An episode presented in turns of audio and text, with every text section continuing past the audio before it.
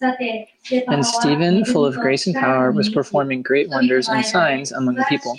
But some men from what was called the synagogue of the freedmen, including both Cyrenians and uh, Alexandrians, and some from Cilicia and Asia, rose up and argued with Stephen. But they were unable to cope with the wisdom and the spirit with which he was speaking. Then they secretly induced men to say, we have heard him speak blasphemous words against Moses and against God. And they stirred up the people, the elders and the scribes, and they came up to him and dragged him away and brought him before the council. They put forward false witnesses who said, This man incessantly speaks against this holy place in the law. For we have heard him say that this Nazarene, Jesus, will destroy this place and alter the customs which Moses handed down to us. And fixing their gaze on him, all who were sitting in the council saw his face like the face of an angel. Again, Acts chapter 6, verses 8 through 15. あのナザレ人イエスはこの聖なるところを壊し、モーセが私たちに伝えた関係を変えてしまうと彼が言うのを私たちは聞きました。議会で席についていた人々は皆ステパノステパノに目を注いだ。すると彼の顔は見つかりの顔のように見えた。And the title for today's message is Stephen.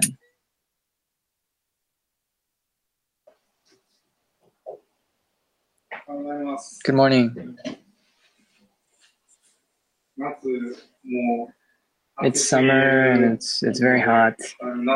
Uh, so I really want to eat kakigori this summer. Uh, and I know you can eat it even if it's not necessarily uh, summer vacation, but man, I really want to go eat uh, some kakigori, get some shaved ice. Uh, so on Friday, um, there's a Bible study that I do someone with. There's a guy, a male, and um,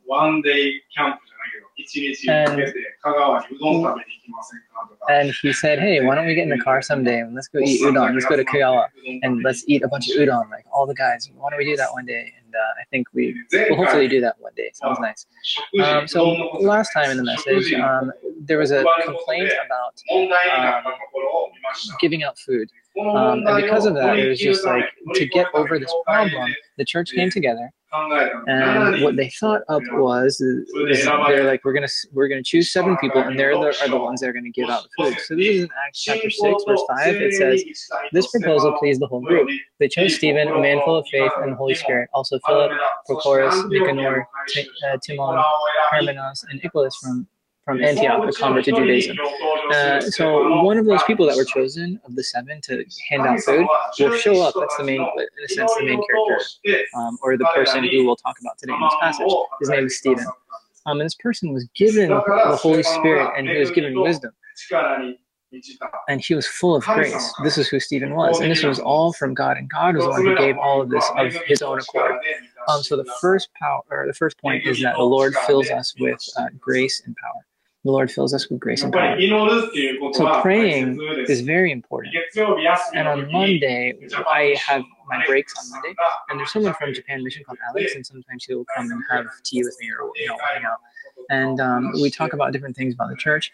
And and it's a very nice time that I get to have on Mondays with him. And whenever he is about to go home, he always goes. He always calls me yes, and he's like, "Hey, can I uh, pray for you, yes, son?" Um, and he prays that the Lord would give me power. Um, and we're the same age, but it's so nice to be able to pray with people that are your same age, right? Um, and about 13, 14 years ago, there was a youth camp uh, and that I went to, and there was someone called Fukuno Sensei that prayed for me. And I remember him that, that thing that time years ago where he prayed for me. And that was the first time that I met him. Um, and even though it was the first time, he put his hand on me and he said, you are a faithful person. You will follow after the Lord. Power will be given to you. Hallelujah. That's the way this guy prayed for me. And even now, even though it was 13, 14 years ago, and I've never spoken to him before, I still remember him praying for me. And he's like, man, he's saying such good things about me. I was like, wait, don't call me a faithful person. You don't even know me. You don't know anything about me. He's like, wow, he's saying a, a lot of good things about me. I wonder why. Um, and that's how I kind of reflect on that memory when I think about it. Um, and it is good to pray, of course, but it's also a wonderful thing to have someone pray for you, right?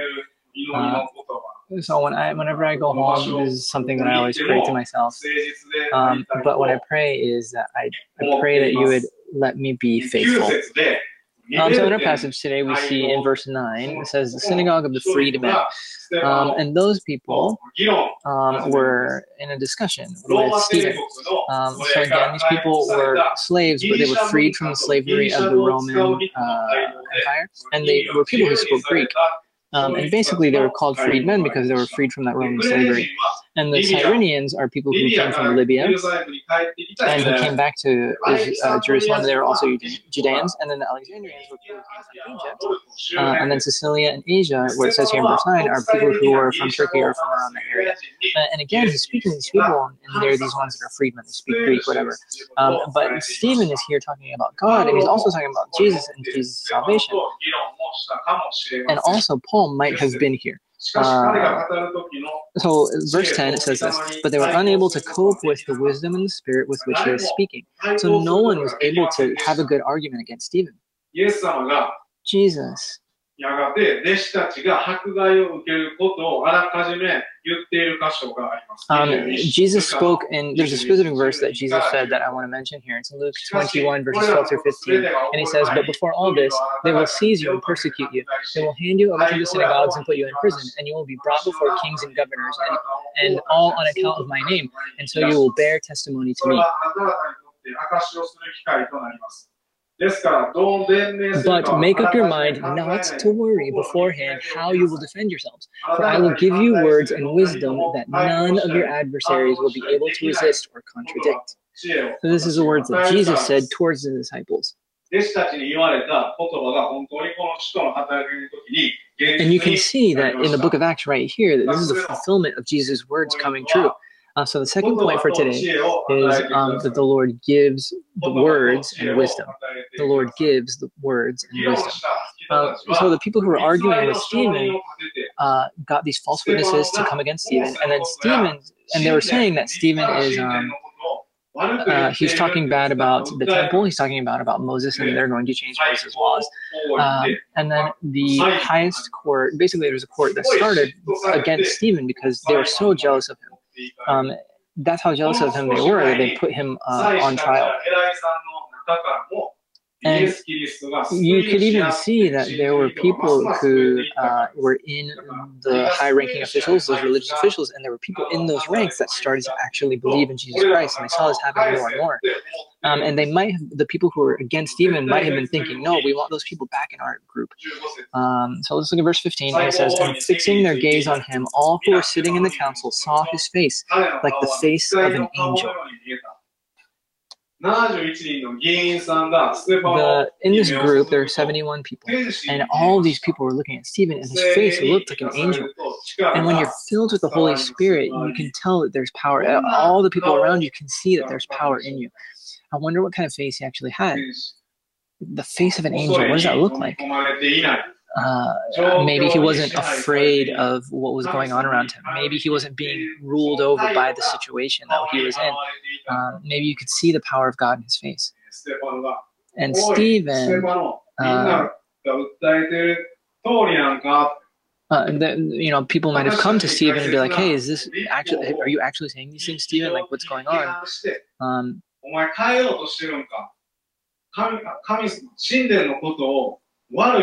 did you really talk bad about the temple of God? Did you really say all these things? Like, so these people came to Stephen saying this, but in response, Stephen talks about the history of what happens through the Bible. So Stephen was not only a person who, who uh, gave out food; he was not only the person who served in a very simple manner. He also knew the Bible very well, and he knew history uh, the history of the Bible very well. So he was a, he knew it so much uh, that he was able to speak it to other people. That's probably how prepared he was getting beforehand, just in general. Um, and when you look at it in chapter seven, how he speaks of all this history, but he talks about Abraham, he talks about Moses, um, he talks about the temple being uh, built, he talks about all these different things, right? And we're not going to look at it today in detail, but. Uh, 神様の歴史を学んで but you can see that basically these people, not only the 12 disciples, uh, but they, all the people who were here in the, in the, in, the, early church, they were studying the scriptures. They knew about the history of God. They knew what was going on to a point where they were able to speak it to the people before them.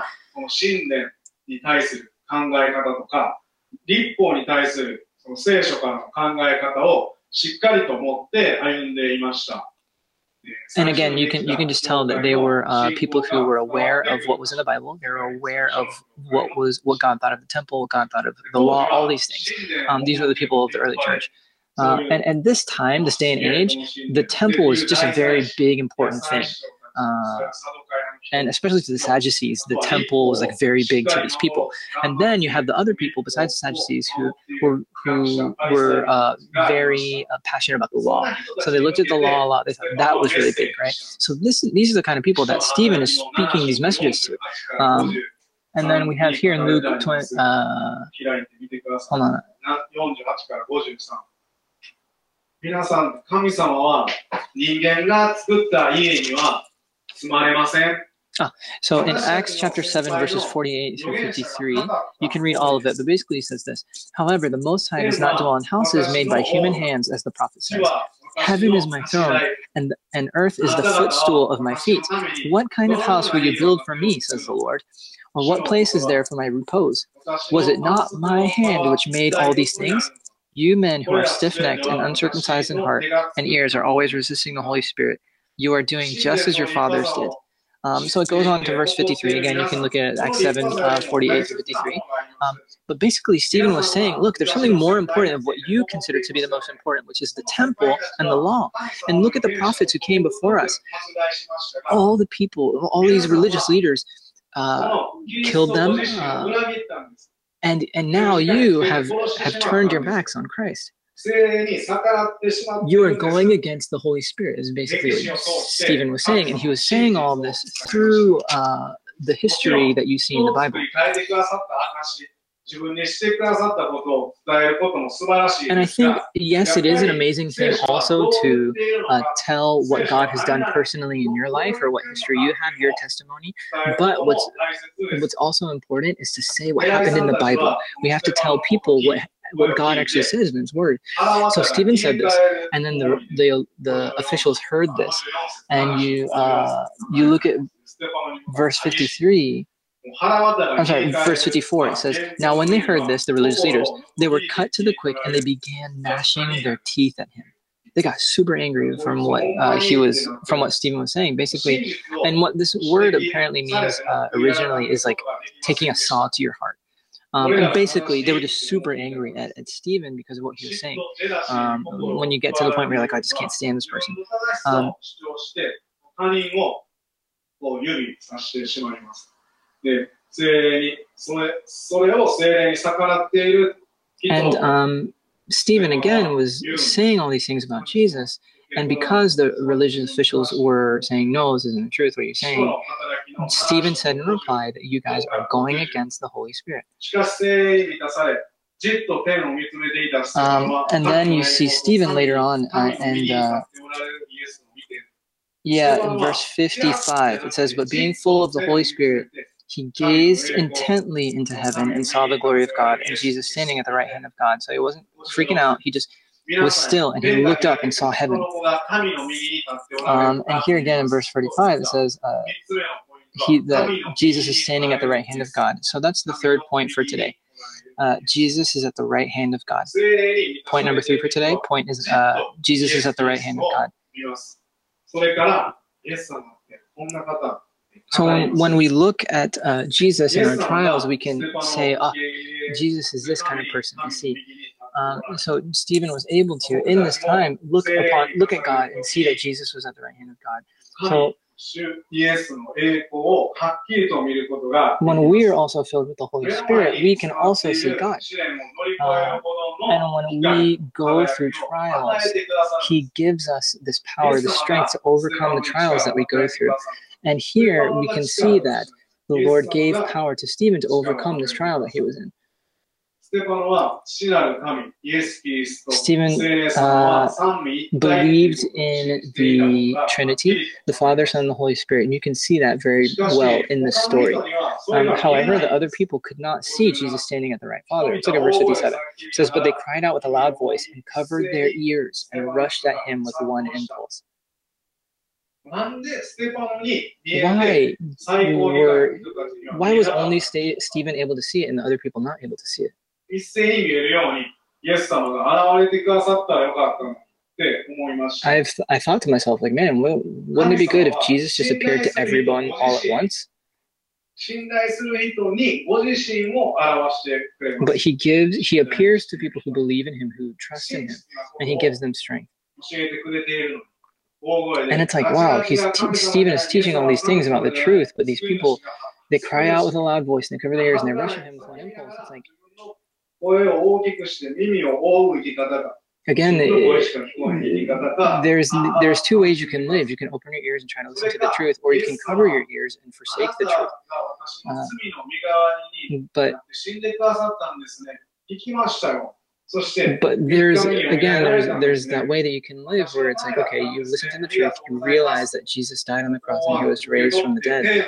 Um, and you can look up at, at, at heaven, you can look up at God and live in that way in freedom.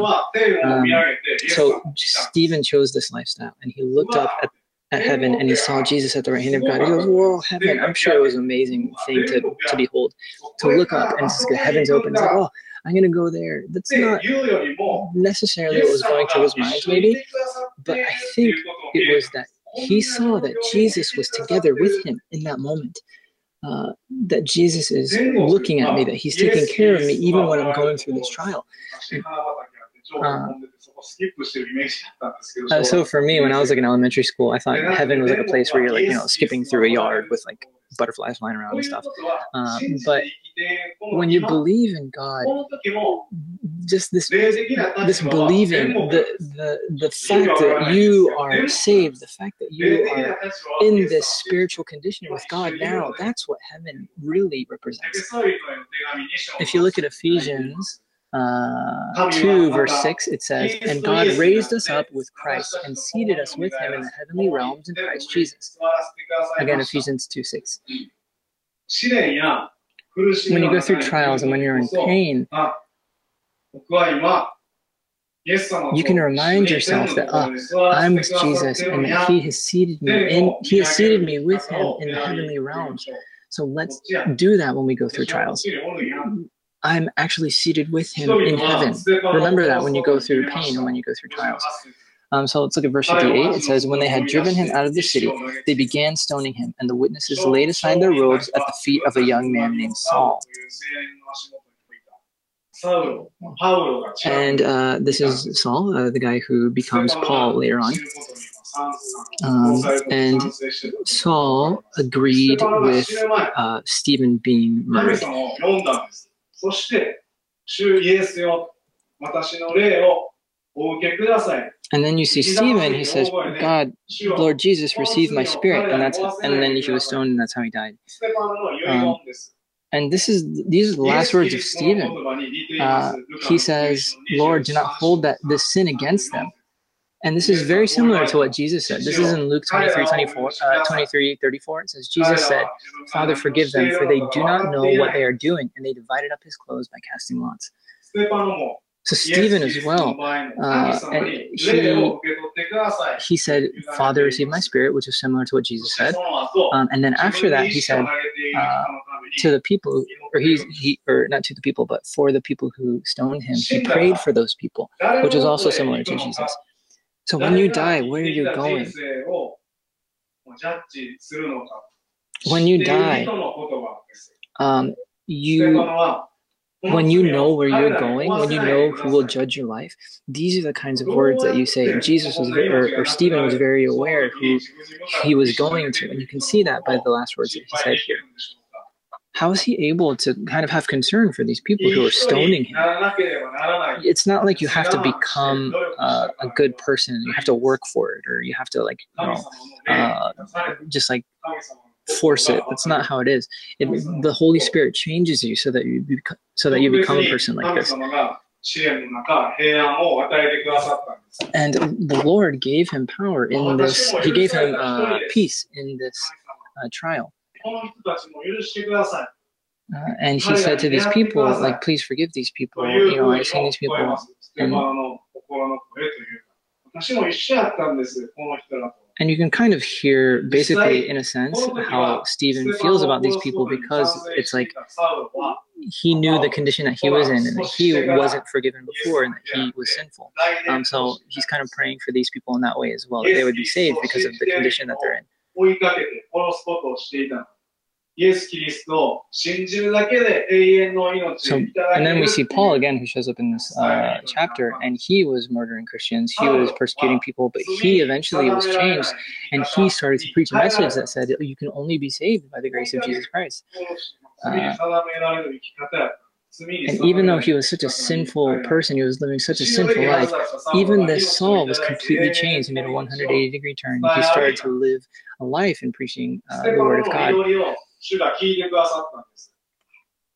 And you can see, or, or the Lord heard the prayer of Stephen here, uh, because after the martyrdom of Stephen, you see a lot of other people start to get saved.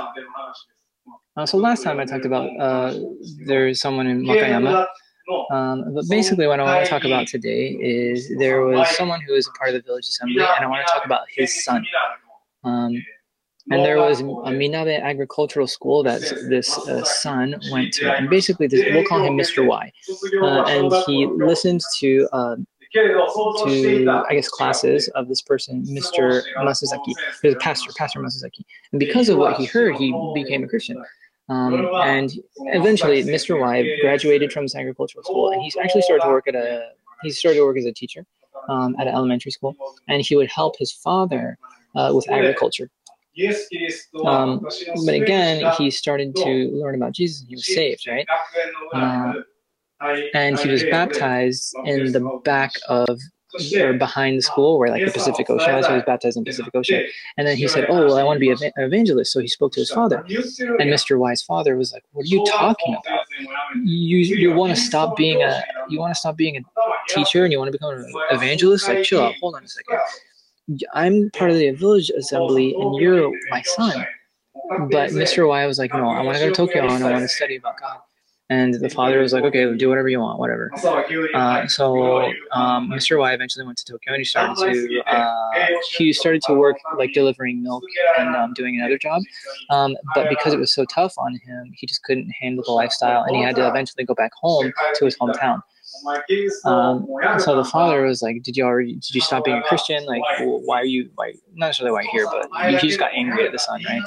Um, and then the, the mother was like, "Why don't you just tell your dad that you stopped believing in Christianity? Like, stop." But Mr. Y was like, "No, I believe in Jesus."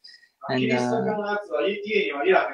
but because he continued to say that he believed in Jesus, the father was like, "Look, if you're a Christian, you're not welcome here. Do not come into this house. Leave." Um, so Mr. Y eventually left the house, and close by, I guess in the same village, maybe he started to live in kind of like a, a funeral, a funeral hall, I guess, uh, a place where they would keep dead people. Um, but he started to live in a little building uh, in that area. Um,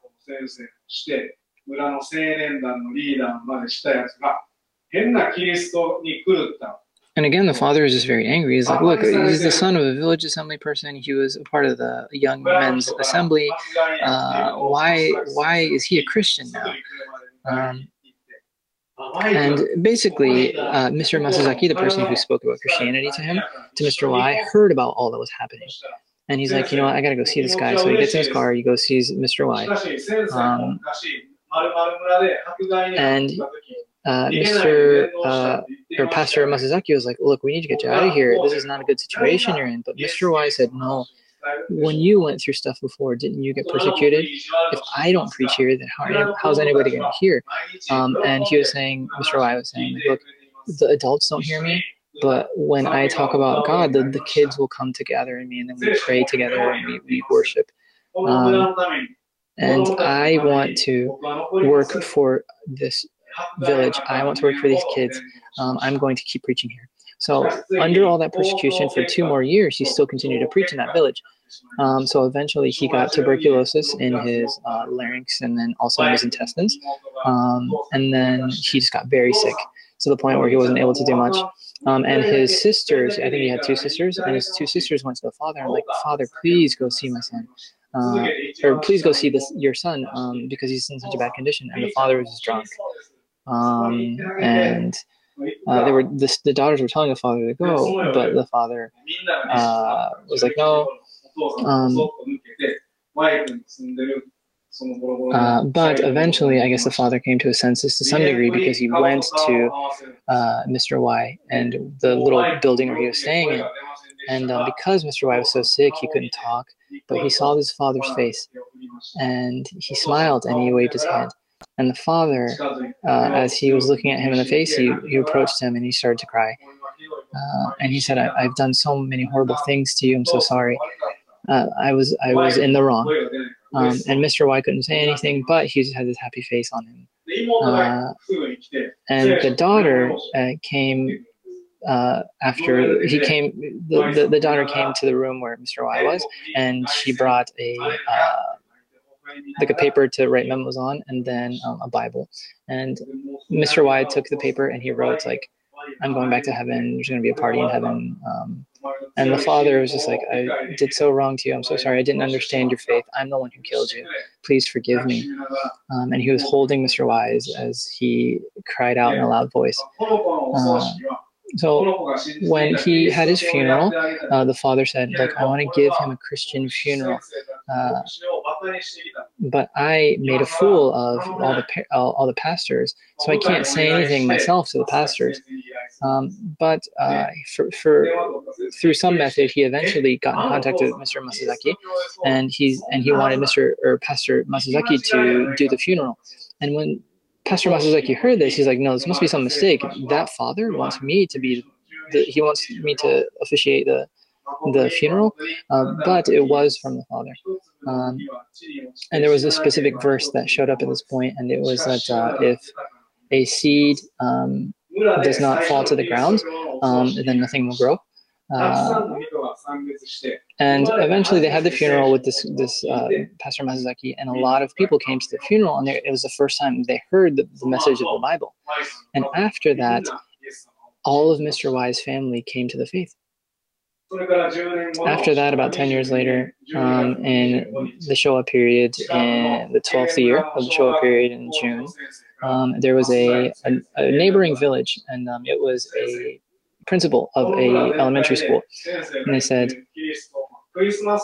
um, "Hey, you know, we want to do a Christmas event." So I guess they contacted Pastor Masazaki, and they said, "Look, we want you to do this Christmas event for us." And then there was another town that contacted him as well. Um, and they said they wanted to do uh, another Christian event, event as, as, well. And these two villages beforehand, they're like, look, look, if Pastor Masazaki comes around, don't contact him, don't let him in your house, blah blah blah. And these were the the leaders of the villages, right? But they even they were changed, and they started to ask him to do Christian events in their towns. Um, so you can see that even though this Mr. Y, he was in a sense like this this piece of grain or this piece of wheat or the seed that fell to the ground. Even though he passed away and he suffered a lot, there was a lot of fruit that came from it.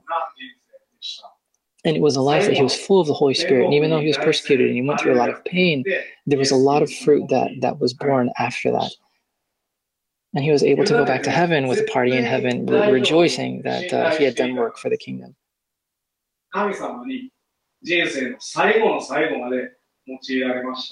Even to the very end of his life, he was used by the Lord. So for us as well, we've been changed by Jesus, so he will fill us with power as well. God will fill us with power. Not only that, but He gives us His word and He gives us wisdom. So let's give our lives to Him. Let's trust Him with our lives. Let's fix our gaze on heaven. And let's walk while we fix our gaze on Jesus uh, and walk with Him.